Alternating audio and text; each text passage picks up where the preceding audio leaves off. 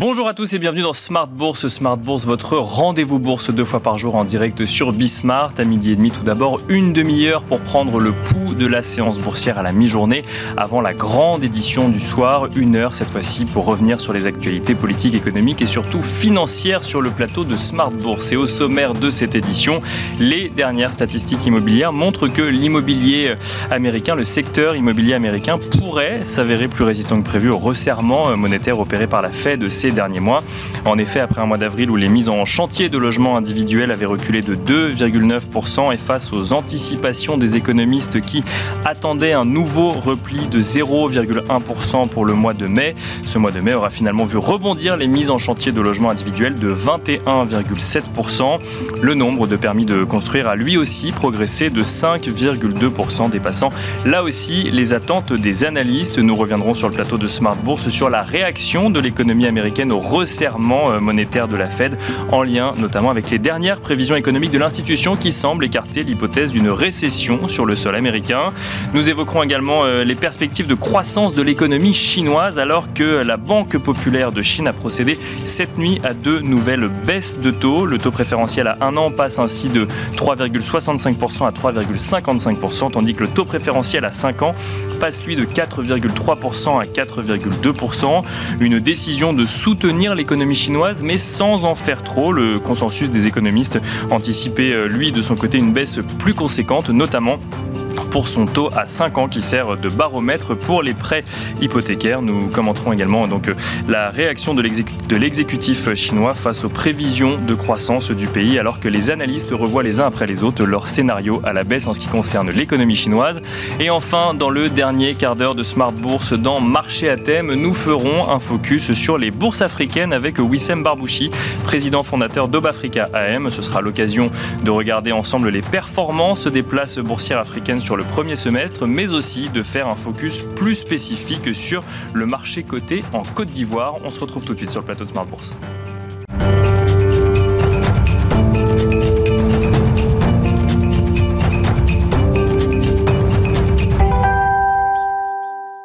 Et nous commençons tout de suite avec Tendance, mon ami, le résumé complet de l'actualité boursière du jour proposé par Alix Nguyen. Alix, les marchés européens évoluent actuellement en légère baisse. Oui, le marché dans son ensemble est toujours sous l'effet euh, des prises de bénéfices, sans compter la déception autour euh, de la Banque populaire de Chine. Elle n'assouplit pas sa politique monétaire aussi fortement qu'attendue euh, dans un contexte de ralentissement de l'économie chinoise. Sur le plan des indicateurs, on retient qu'aux États-Unis, les mises en chantier de logement ont bondi de 27,1% le nombre de permis de construire délivrés a augmenté de 5,2%. S'agissant des valeurs à suivre à Wall Street, les constructeurs automobiles sont en baisse. oui, euh, sous l'effet euh, d'informations Reuters, euh, selon lesquelles le, un groupe bipartite de parlementaires américains va demander, à l'occasion d'une rencontre ce mardi, aux dirigeants de Ford et de General Motors de réduire leur dépendance aux pièces chinoises et plus particulièrement aux batteries de voitures électriques. KKR a accepté d'acheter jusqu'à 40 milliards d'euros de prêts à remboursement différés de PayPal euh, dans le cadre d'un accord visant à libérer PayPal pour lui permettre de racheter davantage d'actions. Adobe recule après euh, des informations du Financial Times selon lesquelles le régulateur européen de la concurrence va lancer cette année une enquête sur le projet de rachat à 20 milliards de dollars euh, de la plateforme Figma. Le PDG d'Alibaba, Daniel Zhang, va quitter ses fonctions pour se concentrer sur la division cloud de l'entreprise. Et puis Spotify prévoit un abonnement plus cher euh, le nouveau niveau appelé euh, Supremium euh, sera l'option la plus chère de la société. L'objectif pour Spotify est d'augmenter ses revenus et d'apaiser les investisseurs ayant demandé à la société suédoise d'augmenter ses prix. Du côté des matières premières, les exportations de pétrole russe vers la Chine sont au plus haut depuis l'invasion de l'Ukraine. Selon des chiffres officiels publiés par les douanes chinoises, la Chine a acheté le mois dernier à la Russie quelques 9,71 millions de tonnes pétrole. Et dans le reste de l'actualité, Alix, la Banque des règlements internationaux est favorable à un registre unifié pour accélérer la tokenisation du système monétaire. Et oui, l'institution euh, plaide en faveur de la création d'un registre unifié permettant d'accélérer la tokenisation du système monétaire sous l'égide des banques centrales, une démarche que la banque centrale des banques, enfin que oui, la banque centrale des banques centrales justifie par un système monétaire à l'orée euh, d'un autre bon majeur et qui considère la tokenisation comme la prochaine étape logique. Tendance, mon ami, donc le résumé complet de l'actualité boursière du jour proposé par Alix Nguyen. Et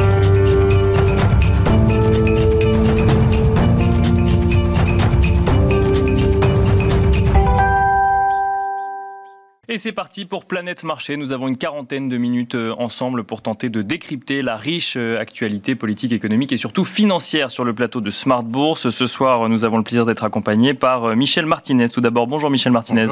Vous êtes chef économiste pour l'Europe chez Société Générale CIB. À vos côtés, nous avons le plaisir d'être accompagnés également par Hervé Gouletker. Bonjour Hervé Gouletker. Bonjour Nicolas.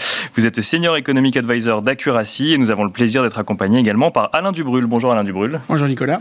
Vous êtes directeur de la gestion chez Claresco. On peut peut-être commencer avec vous, Alain. Euh, la semaine dernière était une semaine cruciale en matière de décision euh, de banque centrale, décision monétaire de banque centrale, même si les décisions étaient globalement en attente avec ce qui en était attendu.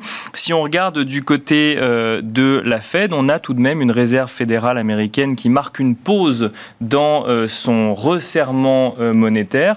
On pourrait l'interpréter, peut-être un petit peu caricaturalement, mais on pourrait l'interpréter comme le constat euh, d'effet sur l'économie américaine suffisant de son resserrement monétaire et donc peut-être euh, valider l'idée d'un scénario récessif sur le sol américain, alors même que justement euh, la Réserve fédérale américaine nous dit ce scénario récessif s'éloigne, ça n'est pas dans nos prévisions économiques.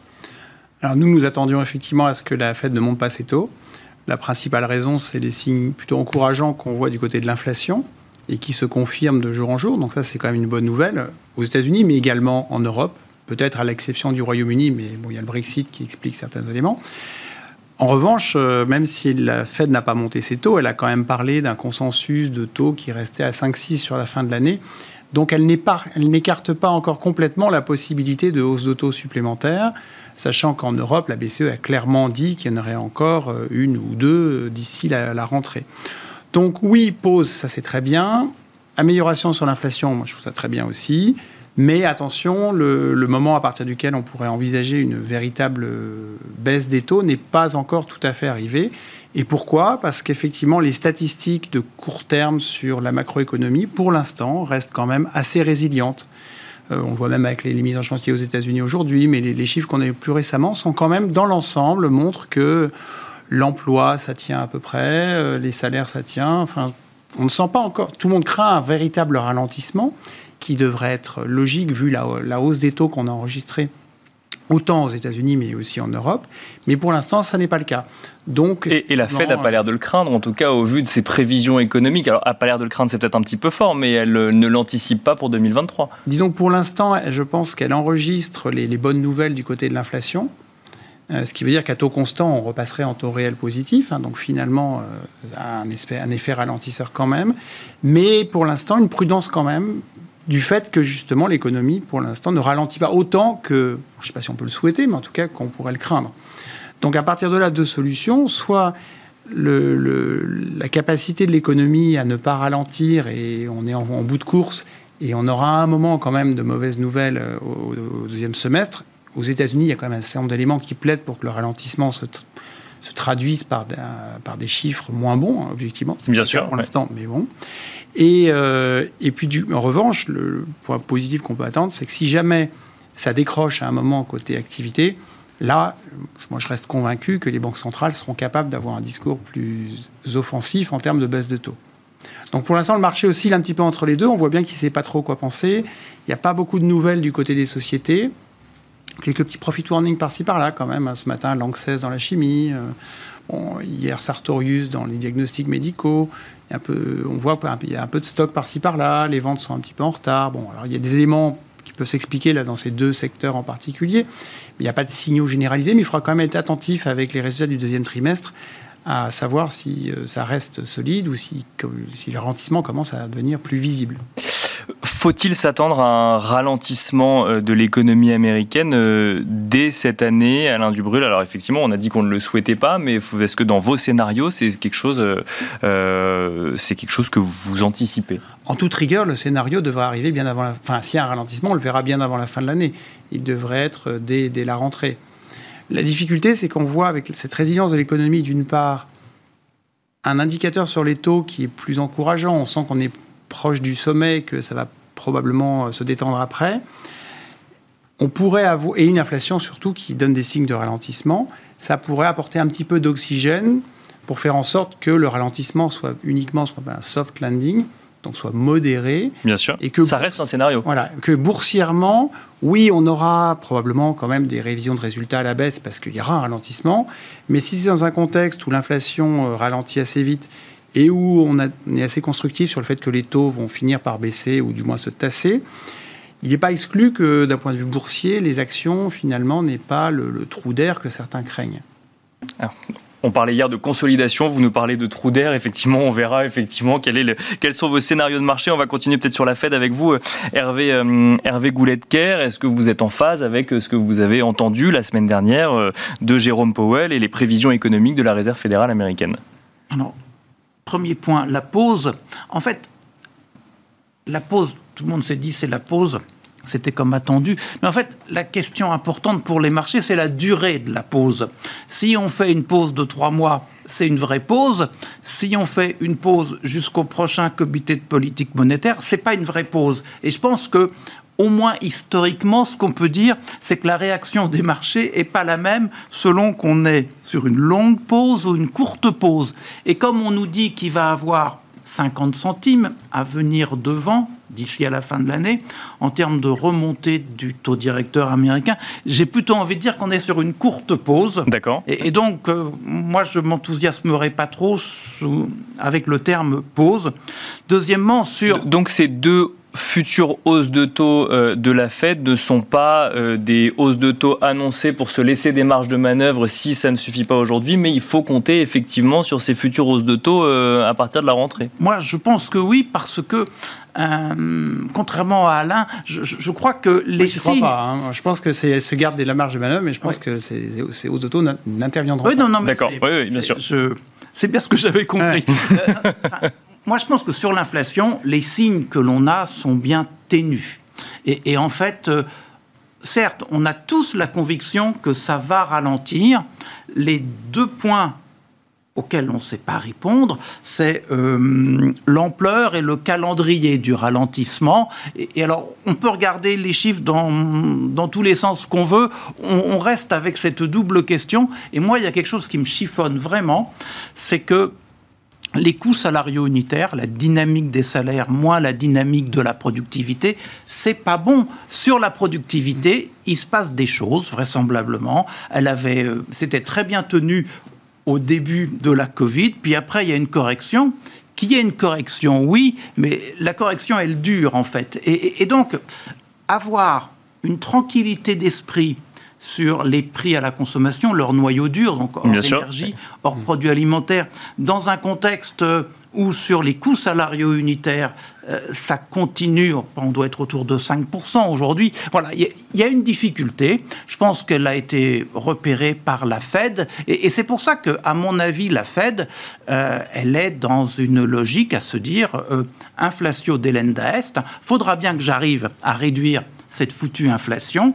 Et, donc, euh, oui, on est sans doute proche de la fin, mais on n'est pas à la fin. Et le marché a quand même des pudeurs sur le sujet. Il y a deux bois. Le pari, euh, en, quand on regarde les futurs euh, trois mois ou les futurs sur les fonds fédéraux, c'était 4% en fin d'année. Aujourd'hui, on est au-delà de 5%. Donc, il, s'est même passé des choses que les marchés ont dû accepter. Alors après, on peut dire, bon, maintenant qu'on est à 5, on est tranquille. Mais, mais voilà, on a quand même remonté. Attention au fait que ça passe à 5,5 ou c'est ce que vous nous bah, dites bah, Je pense que là, on risque bien d'être à, 5,5. Et en fait, il y a, une étude de la BRI, euh, c'est euh, Alice qui nous parlait de la BRI, euh, et, en fait, la BRI s'est poser la question, mais qu'est-ce qu'il faudrait faire pour que l'inflation revienne euh, sur euh, la cible ou autour de la cible? Ben, C'est pas compliqué, la BRI dit, il faut que les prix à l'importation reculent.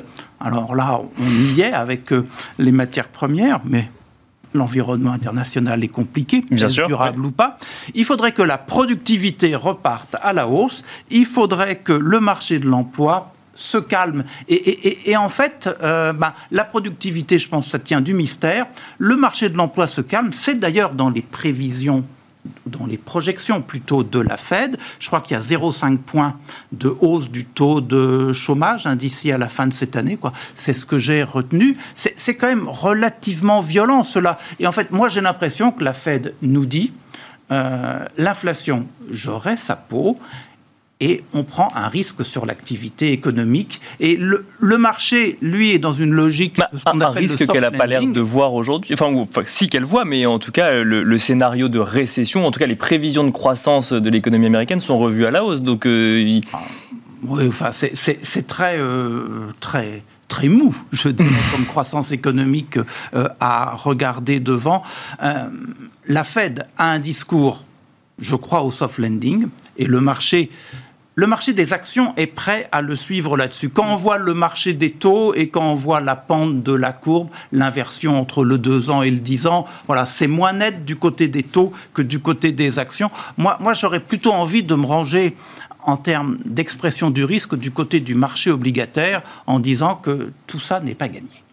Michel euh, Martinez, vous allez peut-être euh, du coup euh, avoir une position de plutôt d'un côté ou de l'autre. Ces deux hausses de taux prévues, anticipées du côté de la Fed, vont-elles, selon vous, être actionnées ou est-ce que cela reste simplement une marge de manœuvre que se laisse la Fed, mais les hausses de taux pourraient s'arrêter depuis cette dernière décision de politique monétaire avec un plateau qui pourrait durer quelques mois? Nous, on le voit plutôt comme un risque, mais pas avec un, fort degré de conviction. Ça va dépendre beaucoup des, données, en particulier de l'inflation.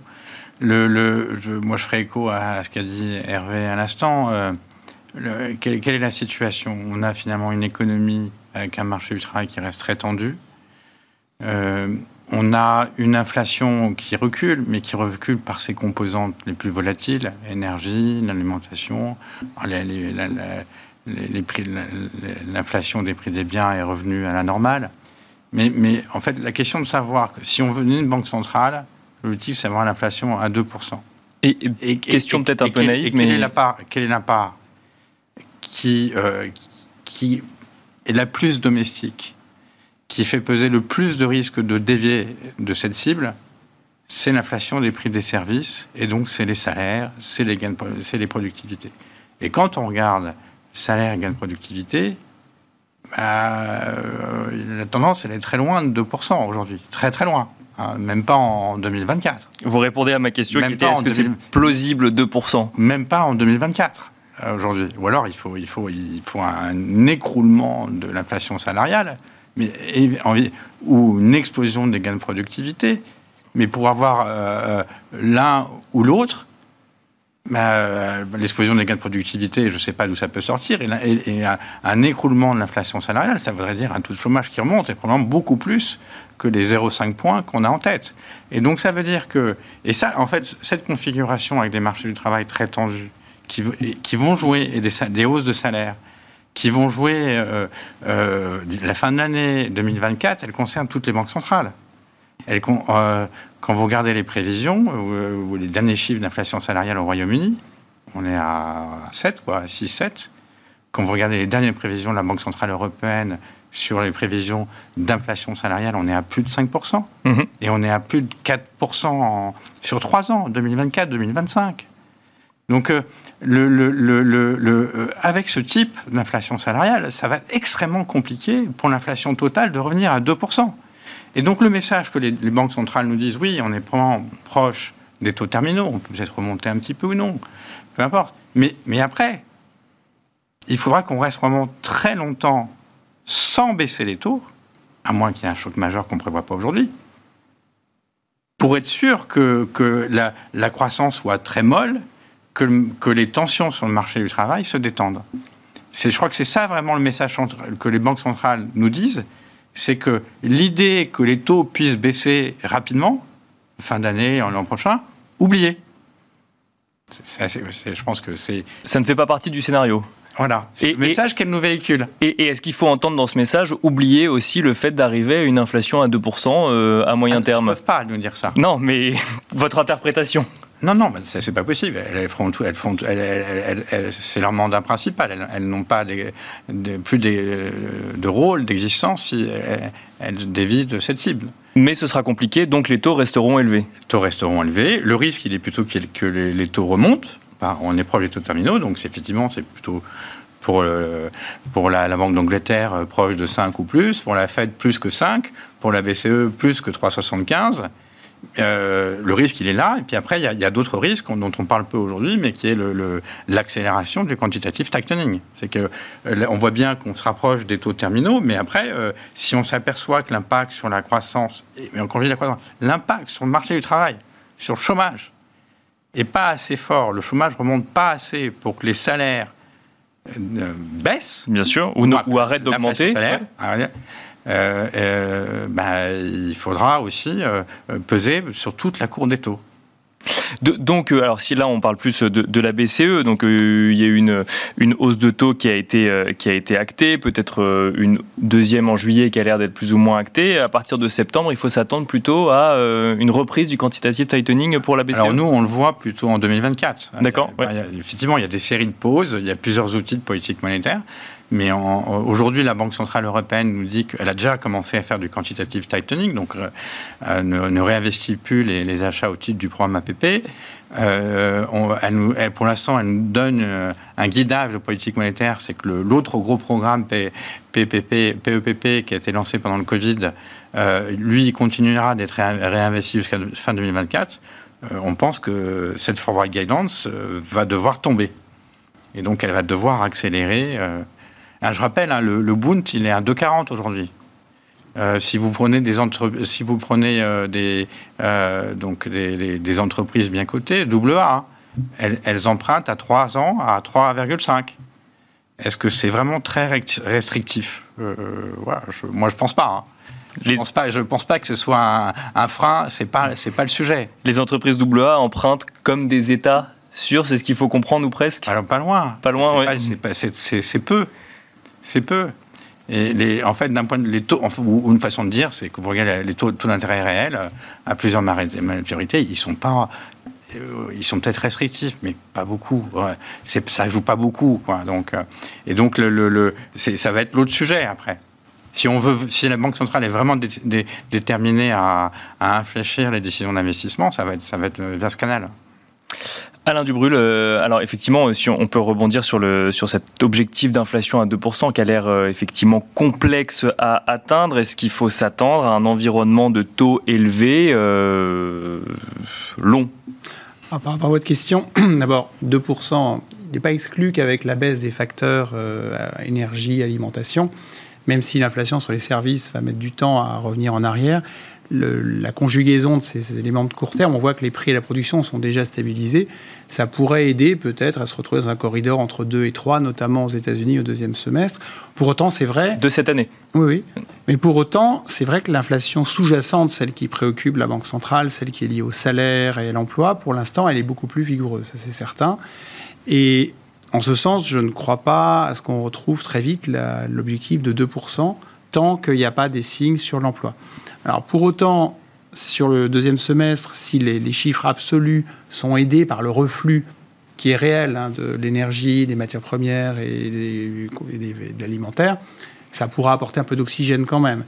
Mais je pense qu'à moyen terme, on est plutôt euh, orienté vers des inflations qui seront plus proches de 3 que de 2. Et le vrai facteur, c'est l'emploi. Alors pourquoi? Ben, Peut-être qu'il y a moins de gens qui travaillent, nos sociétés vieillissent, donc les personnes plus âgées ont une productivité théoriquement moindre, ils sont plus souvent malades.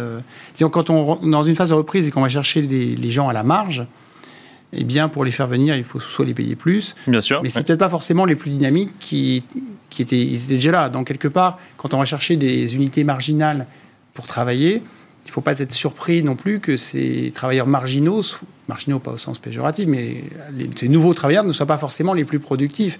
C'est un peu logique. Là, actuellement, on voit bien que dans l'hôtellerie-restauration, on ne trouve pas de gens. Donc, si on va chercher des gens, bah, il faut aller. oui, c'est eux qui ont le choix plus que les entreprises on peut imaginer qu'à la fin, les, les derniers arrivés ne sont pas forcément les plus motivés. Donc, en termes de productivité, ça se ressent. On parle aussi de productivité. Aujourd'hui, où est-ce qu'il y a la création d'emplois? Ben, Précisément dans l'hôtellerie-restauration, qui sont par nature des secteurs qui ne sont pas hyper productifs, enfin, où la productivité du travail n'est pas extraordinaire.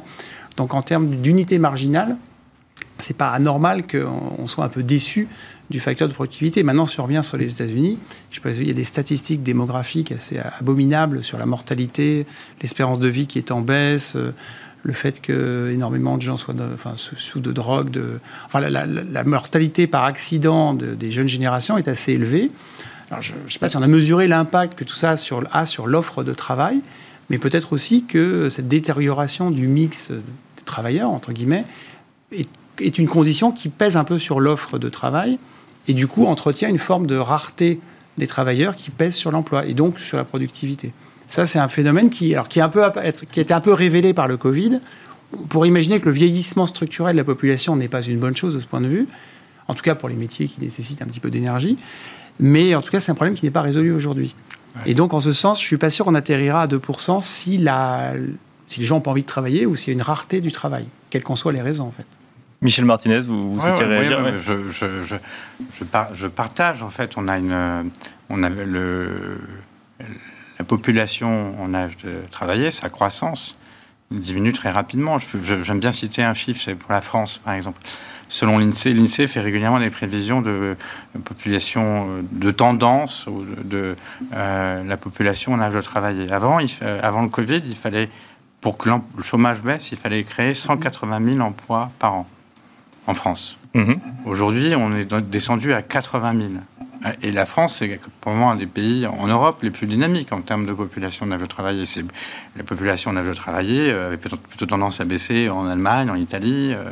Donc on a perdu 100 000 emplois en quelques années à créer pour que le chômage recule. en fait, vous voyez, euh, le chômage en France, il va baisser cette année, même s'il n'y a pas de croissance, ou très peu. Ça ne veut pas dire qu'on aura embauché plus même si on, il suffit d'embaucher 80 000 personnes. C'est l'offre d'emploi. Oui, bien sûr, c'est l'offre d'emploi qui le travail qui baisse. C'est dû, à, la démographie. En plus, si on, rajoute des problèmes de réallocation de la manœuvre, etc. Ça, mais, mais, ça, c'est très inflationniste, hein, je ne veux pas dire. Et, la Banque centrale, alors soit on ne croit pas qu'elle veuille atteindre son objectif, soit elle est déterminée et elle, va vouloir aller contre ce phénomène. Et c'est pas pour rien qu'en France, on prolonge l'âge des retraites. Il y, a, il y a un, aspect équilibre bien sûr, des retraites, mais c'est aussi qu'on manque de gens qui travaillent. Et on aimerait inciter les 54-65 ans. On a le taux d'activité le plus faible d'Europe. Et là, il y a des réserves de gens qui sont quand même assez bien portants et qui manquent sur le marché du travail d'une certaine façon. Alors, ça ne plaît, ça plaît pas, mais c'est aussi une façon de répondre à ce manque de, d'offres de travail. Avec des entreprises qui doivent en revanche les, euh, les, payer euh, plus cher, est-ce que, ça, avoir un, est-ce que ça aura un impact sur les résultats euh, du, troisième semestre, du troisième trimestre ou du quatrième trimestre, Hervé goulet de bah, Écoutez, ce qu'on voit aujourd'hui quand on regarde les earnings per share, c'est que d'ici à la fin de l'année, c'est pas bon, ça baisse, et puis il y a l'espoir que ça s'améliore. Euh, alors, dès la fin de l'année aux États-Unis, si je me souviens, et puis un peu plus tard euh, en Europe, non, on reste dans un contexte de croissance molle. Euh, donc ça, évidemment, pour la formation des profits, ce n'est pas très bon. Donc euh, à ce titre-là, il ne faut pas s'attendre à grand-chose, au moins dans la dimension volume. Ce qui est, intéressant, en fait, dans la, euh, l'approche sur les profits, bon, y a, on prend la croissance économique, qu'est-ce que ça va nous dire sur les profits? Et là, assez naturellement, surtout avec des gains de productivité faibles, ça nous construit pas une croissance forte des profits. Après, il y, a ce qui se passe sur les prix, les fameux markups, hein, les prix de vente par rapport à la formation des coûts. Et, là, on entre dans quelque chose de, compliqué. Euh, si on prend prix de la valeur ajoutée par rapport à coût salarial par unité produite, Bien sûr. salarial unitaire dont on parlait tout à l'heure, on a l'impression aux États-Unis, en zone euro, que en fait, il y a eu des profits unitaires ont augmenté sur la période récente. Alors, c'est un peu bizarre de se dire qu'en période de faible croissance économique, les entreprises ont eu un pouvoir de marché qui leur a permis de faire cela. Je pense qu'il y, a, trois éléments dans cette histoire. Euh, le, le premier élément, c'est qu'on raisonne au niveau du prix de la valeur ajoutée et pas au niveau du prix de vente. Et, en fait, on n'embarque pas tout ce qui est prix des consommations intermédiaires, prix des matières premières. Et dans ce cas-là, je pense qu'on a quelque chose qui est quand même pas parfait. Donc ça, il faut le prendre en compte. D'accord. Euh, le deuxième élément, c'est que en, fait, il y a des pouvoirs de, de marché, et on voit bien qu'aux États-Unis, il y a sans doute plus de pouvoirs de marché qu'en France ou en Italie, par exemple. Et donc, ça profite aux entreprises américaines par rapport à une partie des entreprises européennes. Sachant qu'en Allemagne, c'est pas trop mal. Il y a plus de pouvoir de marché en Allemagne qu'en Italie. Et, le troisième élément, c'est en fait c'est une économiste euh, allemande qui a mis ça sur la table en disant, ben, finalement, avec tous les chocs qu'on s'est euh, produit, il y a finalement des espèces de, de pouvoirs de marché ponctuels qui se sont mis en place. Euh, il y a la demande qui se réveille, l'offre, elle n'est pas entièrement là. Ceux qui sont capables de répondre, eh bien, ils en profitent pour augmenter leur prix. Donc, sur les prix et sur les différences de prix de vente par rapport à il, s'est passé des choses. Est-ce extrapolable? Est-ce pas extrapolable? J'aurais envie de dire, si on fait le pari d'une normalisation de l'économie à l'horizon de quelques trimestres, c'est pas extrapolable. Mais, mais les entreprises ont eu une capacité à protéger leurs marges qui objectivement a été meilleur sur le passé que ce à quoi on s'attendait, durable ou pas. J'aurais envie de dire avec une croissance faible, une productivité qui est pas terrible, c'est pas durable dans une logique de normalisation. Mais aura-t-on cette normalisation? Michel Martinez, faut-il s'attendre à une, résistance encore forte des entreprises vis-à-vis de la conservation de leurs marges?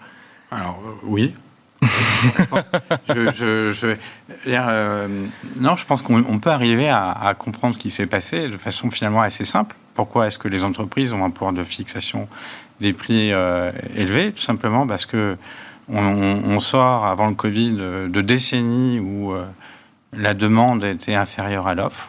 Et donc dès qu'il y avait un choc sur l'offre, ça entraînait une baisse d'activité, une baisse du PIB, euh, hausse du chômage, euh, désinflation.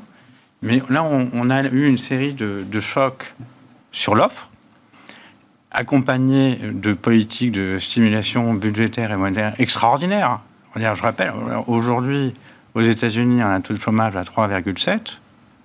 On a un déficit public à 5,5. Et je vous rappelle qu'il a été encore plus élevé avant. Bien sûr. Au Royaume-Uni, pareil, taux de chômage en dessous de 4 déficit 5,5. En France, on a taux de chômage le plus bas 83, déficit 5. Donc il faut avoir ça en tête. Mmh. Et donc on a, si, si, si euh, on fait le diagnostic que la demande dans les économies avancées est très supérieure à l'offre, mais ben, c'est l'offre qui a le pouvoir de fixation des prix. Et donc, euh, euh, capacité d'augmenter ses, ses, marges, même si et on peut aussi comprendre pourquoi la croissance est très molle, parce que si, c'est la, si l'activité dépend de l'offre et pas de la demande, euh, bah, l'offre, euh, c'est difficile de recruter. Euh, voilà, ça si, si, le taux de croissance de la population active, c'est 0,4 par an, bon, ça va être difficile mm. de faire plus de croissance que 0,4 par an si on ne fait pas de gain de productivité. Mais est-ce Donc que on a une croissance très molle, voire pas de volume, mais ça ne peut pas empêcher les entreprises de garder des marges élevées. Euh, surtout s'il n'y a pas de choc sur la demande. Et encore, et là, on, parlait de la désinflation. Et pour moi, euh, ou le fait que l'inflation allait baisser, elle, elle, était presque à deux chiffres, elle va être retombée à quatre. Mais vu la hausse des salaires, ça va faire du revenu disponible qui va augmenter partout. Donc, Parce que les euh, salaires augmentent plus que l'inflation. Oui, cette année, les salaires vont augmenter partout plus que l'inflation, en moyenne sur l'année. Déjà, le, euh, en tout cas, le revenu disponible va augmenter partout. Mais ce que vous nous décrivez là, est-ce que c'est tenable pour les entreprises sur le long terme, sur les euh, trois prochains trimestres, par exemple? C'est pas, pas tenable indéfiniment. Mais, mais ça peut durer suffisamment longtemps pour, euh, pour préoccuper les banques centrales. Euh, euh, les, taux de marge ont commencé à baisser. Hein, donc, ils vont probablement continuer de se détériorer parce que maintenant, il y a la hausse de salaire qui, qui arrive. mais, aux États-Unis, le taux de marge, il a baissé. Quand vous regardez les taux de marge brut, net, tout ce que vous voulez, mais on reste un plus proche, encore très, très proche des plus hauts depuis la Seconde Guerre mondiale. Pour moi, ça reflète simplement le fait que dans l'économie américaine, l'offre est très inférieure à la demande. Et je pense que c'est le cas aussi beaucoup en Europe, et en particulier dans les secteurs qui ont été mentionnés, le tourisme. En, France, le salaire moyen par tête dans les activités du tourisme, il a augmenté de 60% depuis, depuis la 2019. 60% ça reflète cet écart entre Bien sûr. demande. Voilà, mais il n'y a pas tellement de mystère à ça, quoi, en fait. Si, euh, les gens ont envie d'aller au restaurant euh, et, de voyager, euh, il y a plus de demandes que l'offre. Et voilà, donc le pouvoir de marché, il est du côté de, l'offre. Alain Dubrul, sur ce sujet de résistance des entreprises et de conservation des marges. Sur les marges, il faut, effectivement, ce qui a été dit, c'est que l'année dernière, on a eu une situation assez incroyable où finalement, il n'y avait pas pour tout le monde ce qui n'était pas le cas des deux dernières décennies. On l'a vu dans l'automobile en particulier. Donc quand il n'y en a pas pour tout le monde et quand vous ne voulez pas augmenter vos prix de manière trop visible parce que c'est choquant, bah, quand vous commandiez une machine à laver en plein Covid à Paris, bizarrement, il n'y avait que les, que les machines ultra haut de gamme, les plus chères, qui étaient disponibles. Comme par hasard. Hein. Mieux margé. Bah, c'est pareil pour les voitures. Donc d'une certaine façon, l'année dernière, les volumes étaient, mauvais, étaient médiocres du côté des entreprises, mais les marges extraordinaires. Non, la question, c'est dans quelle mesure aujourd'hui, alors que maintenant les chaînes de production sont tout le monde vous dit qu'elles sont revenues à la normale, que la logistique fonctionne quasiment comme avant. Donc la disponibilité est là.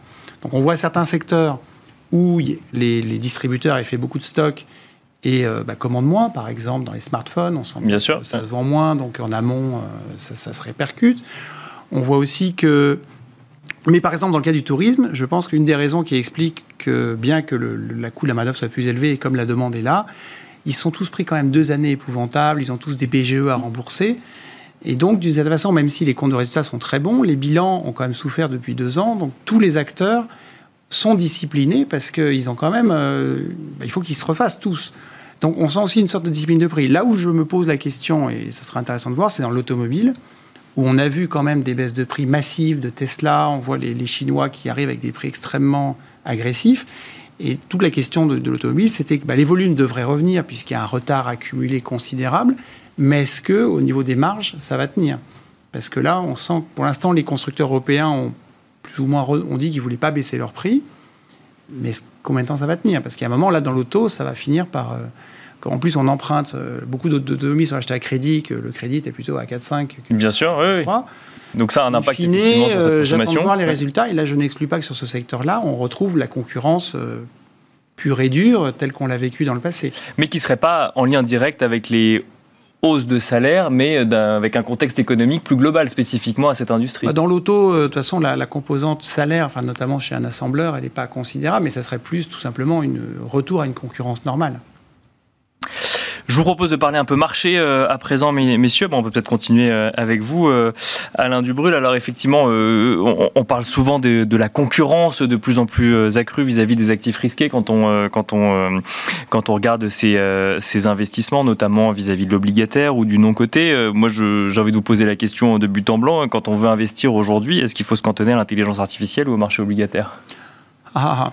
Bon, quand vous parlez du non-côté, il faut voir de quoi on parle parce que les nouveaux investissements, enfin, la liquidité du non-côté est quand même beaucoup plus faible. Et je pense qu'entre les excédents de cash qui ont été levés auparavant et la timidité de certains acteurs aujourd'hui, je ne suis pas persuadé qu'il faille forcément se ruer pour un investisseur particulier dans du non-côté maintenant.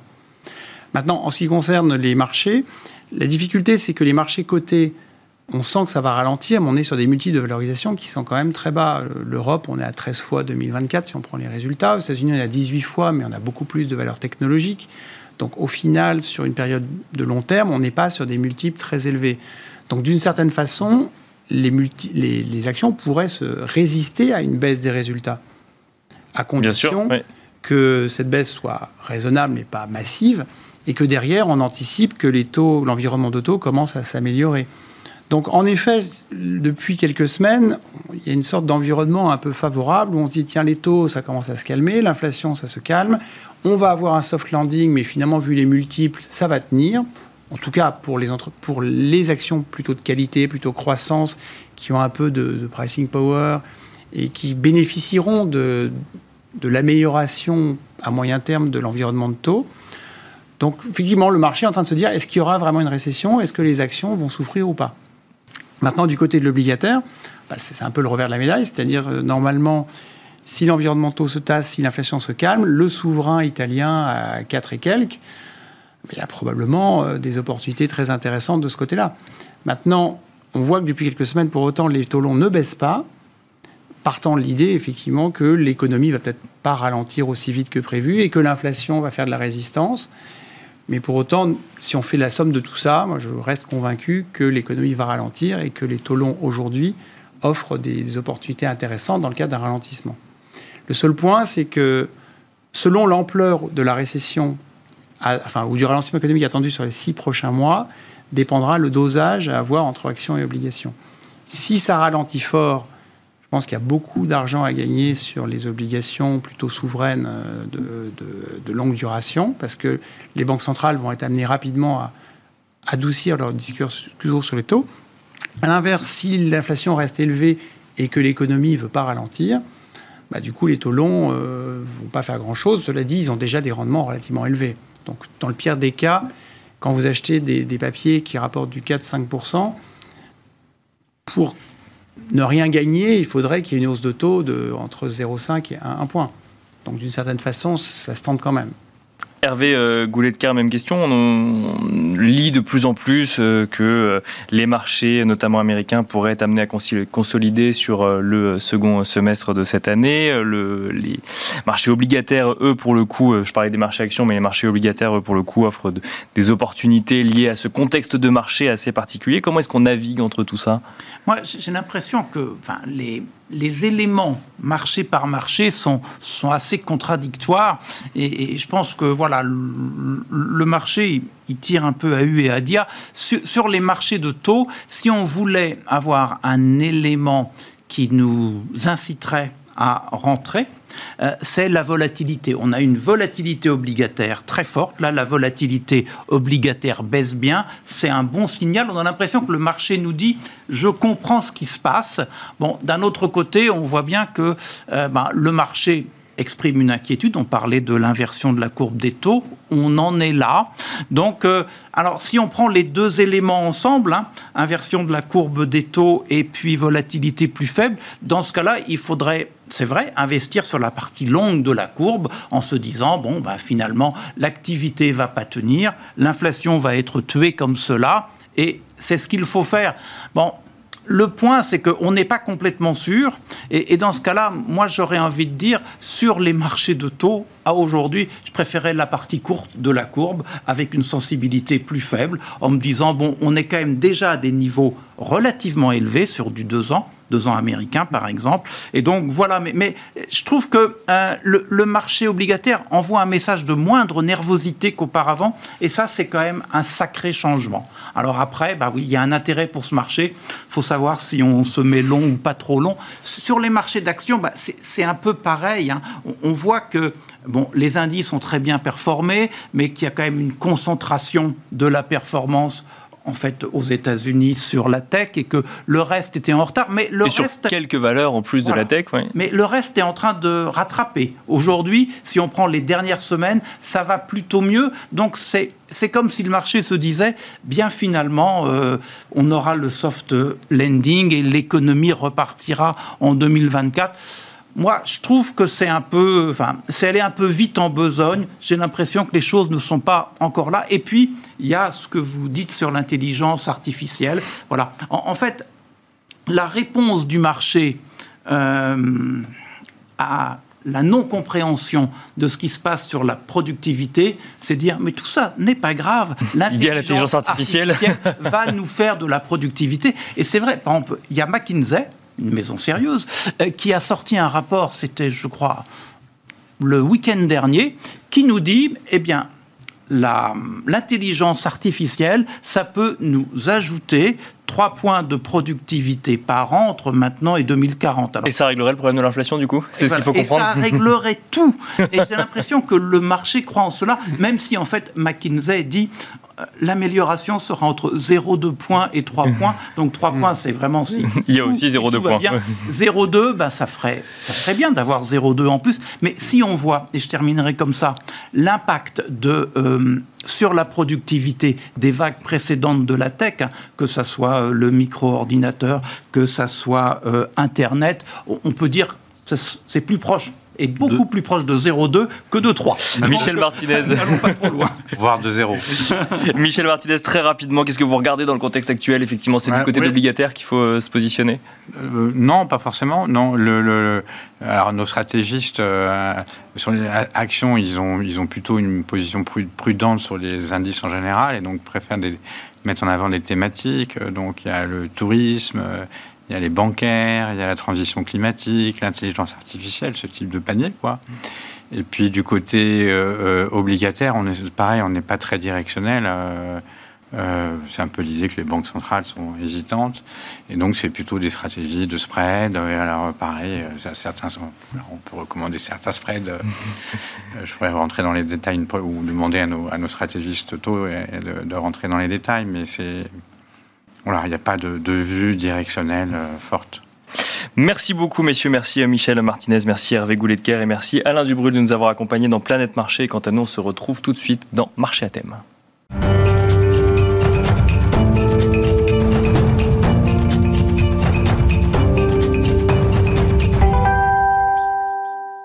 Et nous enchaînons avec le dernier quart d'heure thématique de Smart Bourse avec Marché à thème où nous avons le plaisir de retrouver au téléphone Wissem Barbouchi. Bonjour Wissem Barbouchi. Bonjour Nicolas. Euh, vous êtes euh, président fondateur d'Obafrica AM. Vous allez nous accompagner dans cette dernière partie de Smart Bourse pour regarder un petit peu les performances en des places de marché africaines. Avant de regarder les performances donc des bourses africaines, peut-être un petit mot sur ce premier semestre, sur les économies africaines au premier semestre, Wissem Barbouchi. Oui, alors un premier semestre qui a été euh, qui a été riche d'informations aussi bien sur le plan économique que sur le plan politique. Hein. Euh, sur le plan économique, alors il y a le FMI qui a revu un petit peu à la baisse les taux de croissance des économies d'Afrique subsaharienne. Hein. En avril dernier, le taux de croissance a été revu euh, à 3,6%, avec toujours beaucoup de disparités hein, selon les pays, puisqu'on a toujours des pays comme la Côte d'Ivoire ou, le Sénégal qui sont à des niveaux supérieurs à 6%. Euh, ce qu'il faut noter, c'est que cette revue à la baisse, elle, est, euh, elle a eu lieu dans, dans un environnement où, où l'inflation reste quand même euh, proche de 10% dans de nombreux pays, et, euh, mais aussi et surtout dans, dans, un contexte où les taux de financement ont fortement augmenté ces derniers mois. Et donc, on voit bien qu'en Afrique, depuis, depuis quelques mois, il n'y a plus beaucoup de pays qui émettent des eurobonds, ce qui a été le cas de, de nombreux pays africains avant le printemps 2022. On, on voit aussi que dans ce contexte-là, beaucoup de pays comme comme, comme l'Égypte hein, poursuivent leur politique de resserrement monétaire euh, avec des, des, des, taux qui, euh, dans le cas de l'Égypte, sont aujourd'hui euh, autour de 18%, et d'autres comme le Maroc qui, qui malgré une inflation qui, qui, reste à des niveaux historiquement élevés, marque, marque une pause.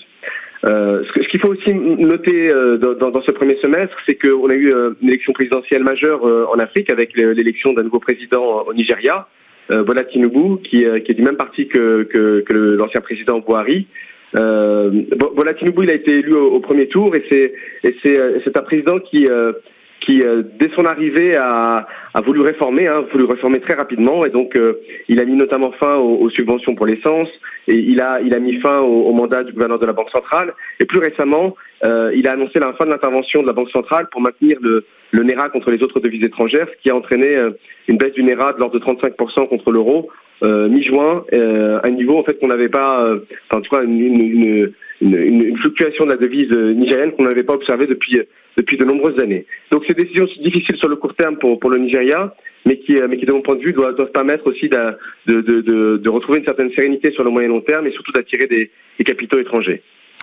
Dans, dans, ce contexte, euh, Wissem Barbouchi, qu'est-ce que vous constatez en matière de performance sur les différentes places de marché côté africaine alors, les, performances de la plupart des bourses africaines sont, sont relativement bonnes hein, depuis le début de l'année. Euh, quasiment toutes sont dans le vert, en, en devise locale, à l'exception du Kenya, de, de, la Tanzanie, d'Île Maurice ou de la DRVM. Euh, si on prend l'exemple, par exemple, de la, de la bourse égyptienne, de la bourse égyptienne euh, elle a fortement rebondi depuis le, le début de l'année et depuis la, la, la nouvelle dévaluation qui, est, qui, avait lieu en, en janvier. Donc, euh, à mi-juin, la bourse égyptienne est, est, à plus de 20% en devise locale. Et, et au-delà de, des problématiques liées au change, elle a quand même été significativement soutenue par des, des publications trimestrielles qui, qui ont montré que les entreprises égyptiennes étaient capables de maintenir, voire d'augmenter leur, leur niveau de marge dans un, dans un environnement marqué par la hausse des coûts de production, ce qu'on a vu pour des entreprises comme Cairo Poultry ou MM Group que nous suivons depuis euh, depuis plusieurs années. Euh, je pense que ce qu'il faut aussi avoir euh, probablement euh, en, tête, c'est que cette, cette, ces performances boursières hein, qu'on observe de, depuis le début de l'année sur certains marchés, elles sont souvent le résultat donc de, de, de, performances opérationnelles de certaines entreprises, mais parfois et ce qu'on a pu observer dans le cas du Zimbabwe depuis de, nombreuses années, aussi un, un, un moyen de, de, se réfugier contre contre euh, des économies qui parfois sont, sont particulièrement instables et, des devises qui, qui, le sont également. Il existe également des, des ETF hein, qui permettent de, de, de, suivre la performance des marchés cotés euh, africains dans leur ensemble, comme le MSCI Africa. Euh, quelle performance pour le premier semestre, Wissam Barbouchi? Alors le MSCI Africa hors Afrique du Sud en dollars est, est à plus 1,1% de à, à, fin mai dernier. Euh, donc euh, il est, euh, il est, on va dire, tiré vers le haut par, par les, performances de certains marchés comme le marché égyptien, mais tiré vers le bas par la performance du marché kényan, qui est à, qui est à moins de 18% depuis le début de l'année, et qui est tiré vers le bas notamment par la mauvaise performance de, de Safaricom. Un, mot peut-être, un focus spécifique sur la Côte d'Ivoire où vous vous êtes rendu récemment, je crois, Wissem Barbouchi. que peut-on en dire sur les performances boursières, sur l'activité économique au premier semestre? Oui, alors la, Côte d'Ivoire et la, Bourse régionale des valeurs mobilières de manière générale, c'est un territoire que nous apprécions et que nous apprécions depuis longtemps. Hein. Euh, D'une part parce que euh, ce sont des, économies en, forte croissance, euh, d'autre part parce que ce, ce, sont des démographies également qui sont en forte croissance, avec des classes moyennes qui, qui, qui, qui sont en train d'émerger. Alors c'est vrai que euh, nous avons été ravis de, de retourner physiquement en, Côte d'Ivoire. Nous n'avons pas pu le faire euh, depuis, depuis le Covid, et nous avons participé à une conférence organisée par par, par un broker qui s'appelle Hudson à, à, Abidjan pour rencontrer euh, une dizaine d'entreprises cotées sur la bourse de, sur la bourse régionale des valeurs mobilières. Euh, on a été euh, relativement euh, rassurés hein, par rapport aux, aux, entreprises dans lesquelles nous sommes investis. en l'occurrence, nous sommes investis dans, dans, dans, des entreprises du secteur de la télécommunication, comme, comme la Sénatel, qui, qui opère majoritairement au Sénégal. Nous, nous, sommes également présents dans le secteur bancaire avec une société qui s'appelle SGBCI, qui est une filiale de, de, la, de la Côte d'Ivoire. Euh, ce qu'on constate, et, et ça c'est un élément positif, disons, pour le, pour le moyen long terme, c'est que dans, un marché où, euh, où, euh, où, les, où les performances sont, sont relativement euh, moins bonnes que, que, que, les, autres, les autres marchés africains, et une des raisons principales de mon point de vue, c'est lié au flux, hein, puisque les, les flux sont, sont, sont, sont, moins élevés que sur, sur les autres marchés africains sur, sur la BRDM on constate que les, les, niveaux de valorisation restent quand même très attractifs, beaucoup plus attractifs que dans beaucoup de marchés, hein, puisqu'on a un niveau de, de price earning ratio aujourd'hui qui est de l'ordre de, de 8 fois, hein, euh, contre de nombreux marchés qui sont plutôt autour de, de 14-15 fois. Et, euh, et, on voit euh, à travers l'application aussi des, des, des résultats du, du, premier trimestre que la croissance est toujours là, qu'on a des entreprises qui sont capables de manière générale hein, de, de, maintenir leur, leur, niveau de marge et, et qui, qui annoncent des perspectives moyen long terme qui sont très positives pour, pour, pour notre gestion. Donc ça, c'était effectivement pour un, un, focus euh, sur, euh, sur le, le spécifique donc au, pays de la Côte d'Ivoire et à la place de marché euh, en Côte d'Ivoire. Si on regarde, si on rentre un peu plus dans le détail et si on fait un point de gestion sur, sur le fond, sur un fonds, sur le fonds Africa Picking Fund, que peut-on euh, dire, Wissem Barbouchi? Alors, donc ce fonds Africa Picking Fund, la, nouvelle importante, c'est qu'il a, vous savez, historiquement, c'est un fonds qui qui était sous l'égide de la financière de l'échiquier depuis sa création euh, en, novembre 2014.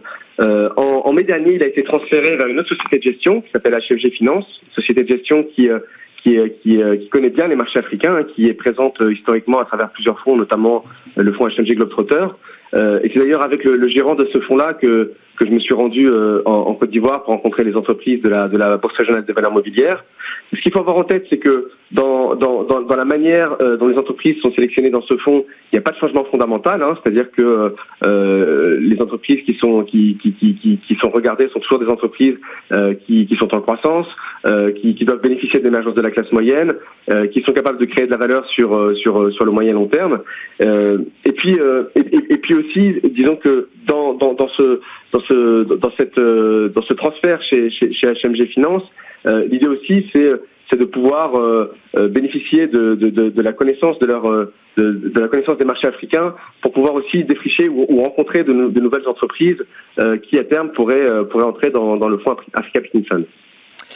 Et pour finir, euh, Wissem euh, Barbouchi, alors effectivement, quand on veut euh, investir en Afrique sur une place de marché, on peut investir dans, un certain nombre de, de, pays, on peut investir en Côte d'Ivoire, on en a parlé, ou en Égypte, vous nous en avez parlé plusieurs fois. Quand on est investisseur et qu'on est intéressé par un investissement sur le sol africain, sur une des places de marché cotées, quelles sont les grandes questions qu'il faut se poser selon vous, que ce soit en matière de performance, de contexte économique ou de liquidité? Alors, c'est vrai que nous, on, suit ces marchés-là depuis presque dix ans, euh, et, évidemment, il y a, plusieurs éléments euh, qui sont des éléments macroéconomiques qu'il faut qu'il faut toujours regarder. Hein. Perspective de croissance des marchés dans lesquels euh, il y a un intérêt. évidemment, sur le moyen long terme, les, sujets liés à la, démographie et l'émergence de la, de la, classe moyenne.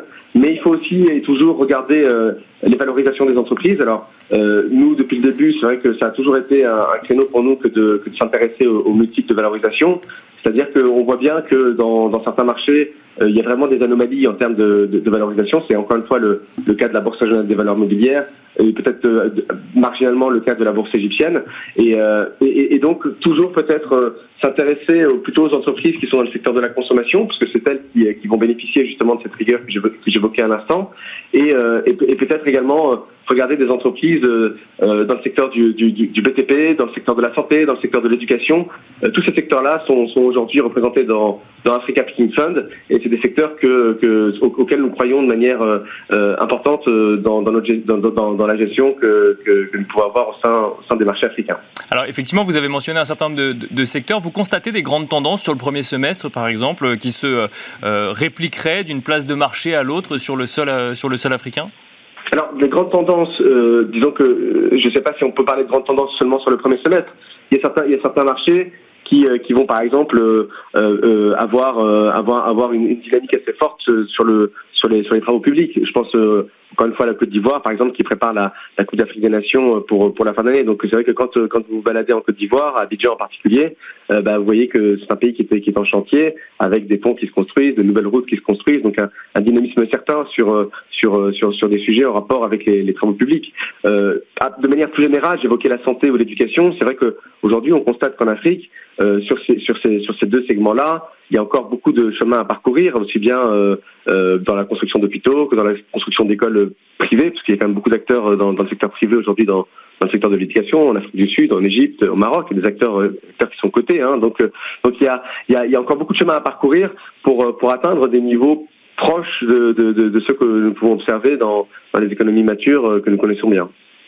Merci beaucoup Wissem Barbouchi de nous avoir accompagnés dans Smart Bourse, dans Marché à thème. Je rappelle que vous êtes président fondateur d'Obafrica AM. Merci beaucoup, merci à vous également de nous avoir suivis. Je vous rappelle que vous pouvez retrouver euh, Smart Bourse en replay sur bismart.fr, mais aussi en podcast sur toutes les plateformes de podcast. Et quant à moi, je vous donne rendez-vous demain en direct sur Bismart à midi et demi.